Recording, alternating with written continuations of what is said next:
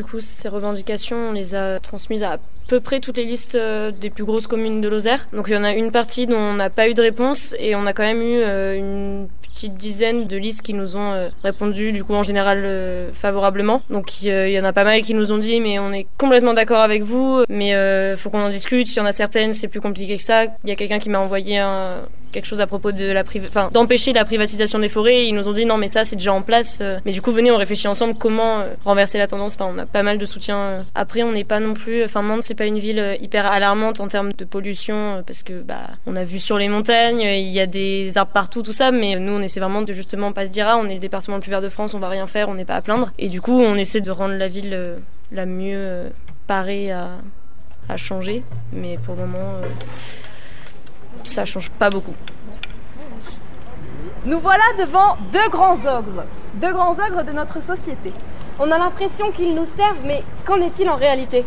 Le premier s'appelle Amazon. Amazon est un grand filou. Son super pouvoir? Il connaît tes pensées et tes désirs les plus fous. Il s'infiltre dans toutes tes recherches internet pour mieux te cibler. Cet espion t'ensorcelle ensuite avec ses multiples pubs personnalisées. Non seulement il te manipule, mais il est aussi destructeur. Car pour te livrer ton colis insensé, il détruit tout sur son passage à coups d'avion à réacteur. L'atmosphère étouffe sous le CO2. Les usines envahissent la planète bleue. Amazon est aussi un ogre capitaliste qui dévore les humains. Il exploite sans scrupule, garde tout pour lui et ne laisse rien. Sa sœur, la firme Total, est une ogresse tout aussi repoussante. Pour pomper les ressources de la Terre, elle déploie des machines terrifiantes. À sa solde, les nombreux lobbyistes affamés font pression, nous poussant dans des voitures individuelles et des mers de pétrole raffiné. L'ogresse continue dans son délire machiavélique. Tout ça rien que pour le fric. Et comme son frère, elle se nourrit d'humains. Se servant d'eux comme de vulgaires larbins. À cause de ces deux grands méchants ogres, il y a plein de gens qui meurent. Et le climat aussi. Et la biodiversité tant qu'à faire. Et la planète, la vie quoi. Voilà. Donc, on, va les massacrer. Fait, ça nous semble, c'est quelque chose qu'on ne pense pas forcément, qui est pas forcément clair, mais euh, en fait, quand on commence un peu dans les luttes, que ce soit écologistes ou sociales, on se rend compte assez rapidement que les gens qui tirent profit de la situation, à la fois la situation des travailleurs précaires, des travailleurs exploités, de, bah voilà, la situation sociale, euh, de la crise sociale actuelle, c'est aussi ceux qui profitent de la nature qui est dévastée, etc. En fait, c'est euh, bah, les capitalistes, les grands patrons, c'est les chefs d'État qui profitent du système actuel et le système, il, dévaste à la fois bah, la nature et les travailleurs et du coup en fait bah, ce ah, slogan oui. Enfin, les gens en fait. Oui, Alors là, nous, on commence à en prendre conscience euh, vachement dans notre pays parce que, enfin, nous, on a un mode de vie qui est quand même confortable par rapport au reste du monde. Et, du coup, là, avec euh, bah, toutes les réformes et tout qui sont en train de se mettre en place, il y a eu plein de, rassemblements, etc. On commence à, prendre vraiment, enfin, ouais, les gens commencent à prendre vraiment conscience de ça, mais en fait, ça fait euh, des dizaines d'années qu'il y a des gens qui crèvent partout dans le monde à cause du système, quoi. Donc, enfin, il faut garder ça à l'esprit, quoi. Il y a vraiment des gens qui sont exploités. C'est toujours une petite minorité qui tire profit de ça. Genre pour nous, c'est un peu ce qu'on a essayé de créer aussi à Mende. C'est genre un groupe qui s'appelle Convergence des luttes où on n'est pas qu'entre les saints, il y a des adultes et tout qui sont à l'origine plus bah, dans les mouvements gilets jaunes, mouvements sociaux, avec lesquels on essaye de monter des actions parce que genre petit à petit voilà, on se rend compte qu'on a un ennemi commun en fait et que c'est important de lutter tous ensemble contre. Puis dans tous les cas, euh, faut préciser que si la transition écologique se fait, elle va avoir un coût. Et pour le moment, on peut voir que tout ce qui est accès aux énergies renouvelables pour sa maison, euh, que ce soit le bio, tout ça, ça a un prix énormément élevé. Et du coup, de cette façon, ça exclut toutes les classes sociales euh, bah, qui vivent avec pas beaucoup de salaire parce qu'ils ont des tafs de merde parce que bon après ça on peut on va pas expliquer tout mais euh, du coup nous on veut vraiment que la transition écologique elle soit sociale pour que bah, tout ce qu'on va créer pour un monde euh, d'un point de vue naturel qui soit mieux qui soit entretenu qui soit durable il faut aussi que ça le soit pour euh, toutes les classes sociales et tout le monde sans distinction de richesse quoi totalement anti-écologie bourgeoise, réservée à quelques-uns qui ensuite, une fois qu'ils ont leur mode de vie totalement sain, zéro déchet, méprisent les autres qui peuvent pas se le permettre. Quoi. Nous, on est conscient que la lutte, elle doit pas être uniquement anticapitaliste, ça doit être aussi contre les formes d'oppression, parce que c'est aussi euh, à cause de ça qu'on en est là. Ça a un lien avec le capitalisme. Tout est lié, et l'idée, c'est vraiment d'abolir l'oppression et vivre tous ensemble dans un monde meilleur.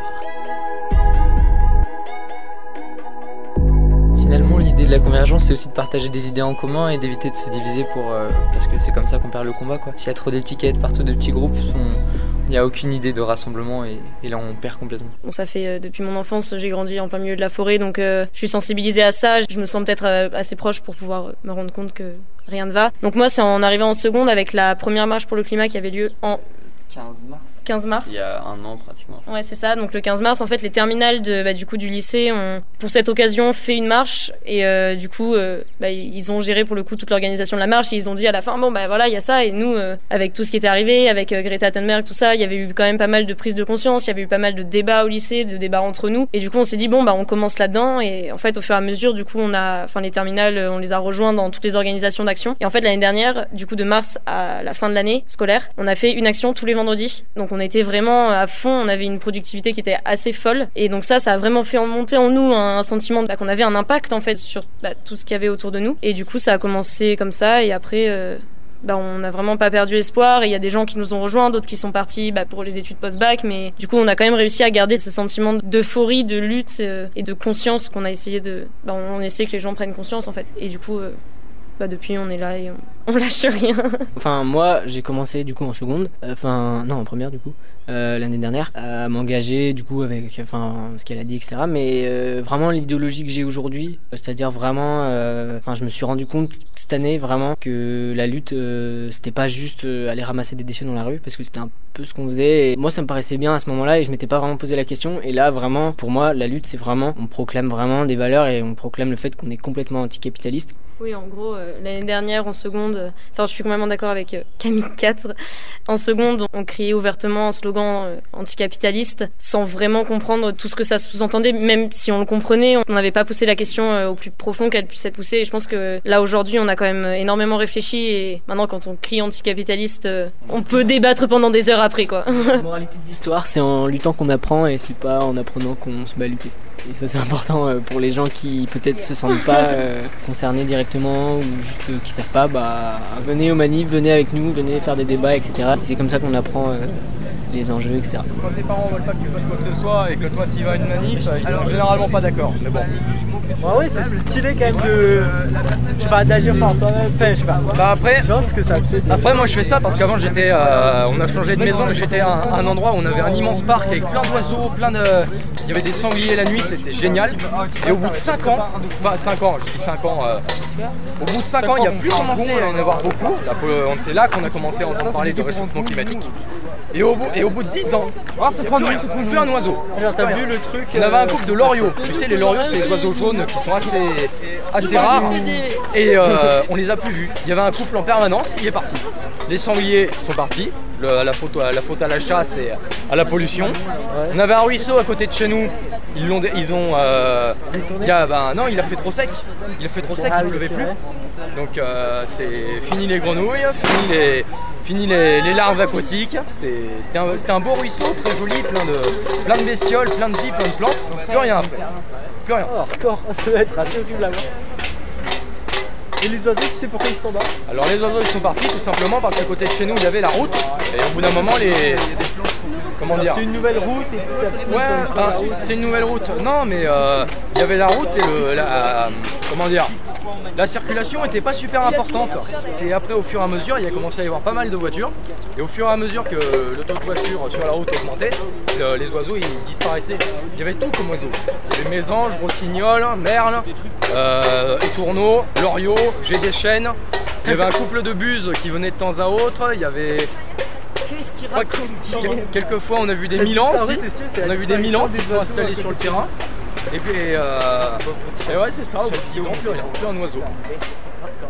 Plus, un- plus rien du tout.